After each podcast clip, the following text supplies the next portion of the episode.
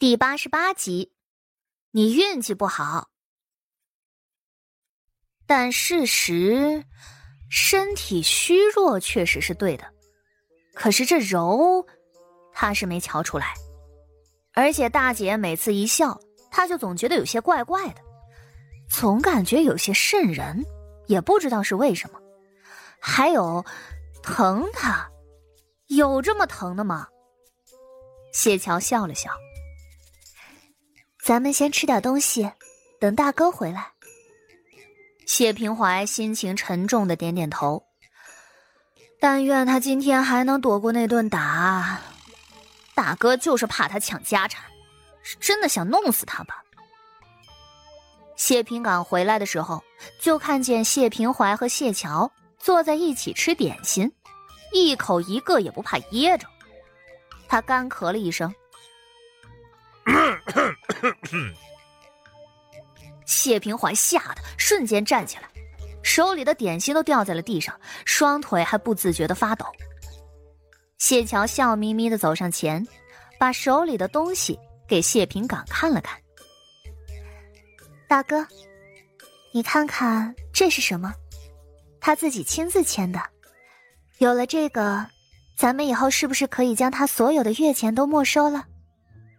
这玩意儿，这蠢货是怎么答应签的？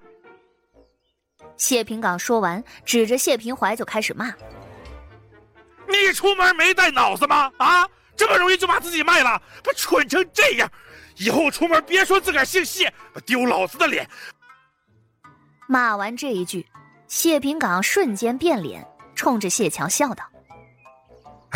没错没错，他要是不给，我也有名头揍人了。反正他打不过我，是吧？谢平怀觉得自己好像做错了什么。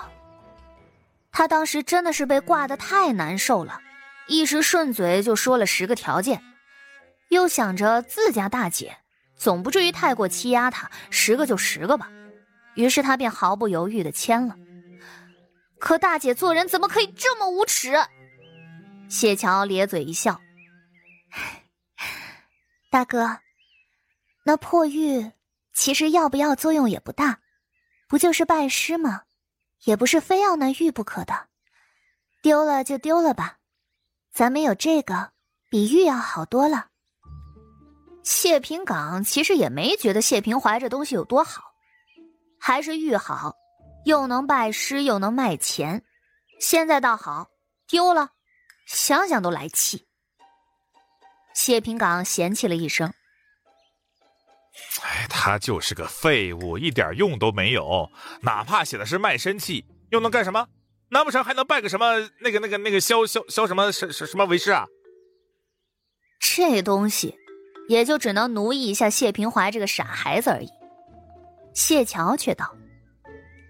大哥，玉既然已经丢了，那再追究也无用。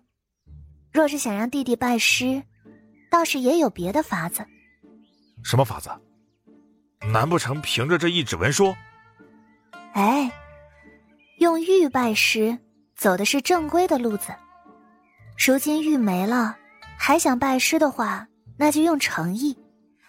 弟弟想要拜谁为师，便去求求对方便是了。或许夫子一时兴起，便收了呢。能收他为徒？谢平岗看着他直摇头。但凡是个爱清静的夫子，都看不上谢平怀这样的。也不是他埋汰自家弟弟，实在是，哎，一言难尽呢。谢平怀这臭小子，小时候虽然也皮实，但还算是懂事儿。而且那时候他们还在山上，在寨子里头，即便再闹也能控制得住。可是自打他们来了京城，慢慢的就变了。银子在他手里就跟石头差不多，说扔就扔了。而且他十来岁就敢跑去逛青楼，他谢平岗都没去过青楼呢，那小子竟然先去了。而且谢平怀若真是出于好奇，那也就罢了。可偏偏那小子是真对女人感兴趣，都上手了。幸亏人家老鸨认出来，这是他们谢家的公子，怕这小子开了荤，花了太多银子，他大哥谢平岗去找麻烦，这才将这小子给扔出来的。从青楼被扔出来之后，卢氏便说要给他找两个丫鬟放在身边，气得谢平岗差点提刀砍人，这才将谢平怀给吓住了，连连不敢要。卢氏身为继母，教育子女、照顾家宅，这都是应该的。谢平岗也不好过多的插手，而且他爹那个老东西，没娶过这么能说会哄的媳妇儿，为了媳妇儿卖儿子，那也不是多稀奇的事儿。他恐怕巴不得将谢平怀送上去，哄那老娘们开心呢。谢平岗想到这儿，也憋火。要是有可能，给他弄个老师就最好了，要最严厉、最厉害的那一个，让他不敢作妖。真是残忍呐！谢桥笑眯眯的道：“早先说的那个萧先生，便挺好的。此人最是注重教育了，那就让弟弟去找他。三跪九叩，死缠烂打，折腾个三五个月，想来萧夫子也能收。好歹也会给他个薄面吧。”谢平怀听懵了。大姐，要不我还是回去挂着吧。还要拜师啊？虽然玉丢了，谢平怀想着自己这打也没白挨，但他没想到他还要去受苦。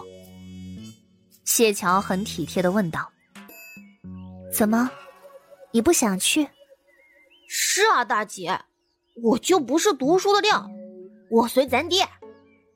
不，你和爹不一样。谢桥摇了摇头，不紧不慢的说道：“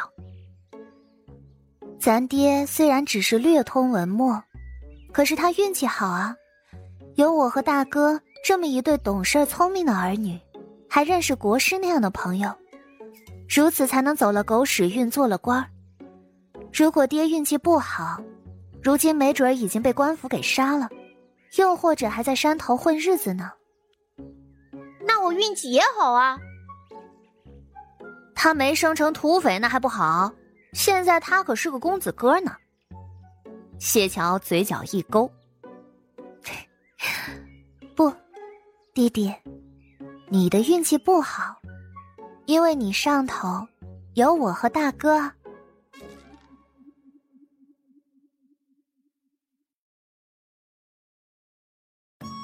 本集就播讲到，感谢您的收听。去运用商店下载 Patreon 运用城市，在首页搜索海量有声书，或点击下方链接听更多小说等内容。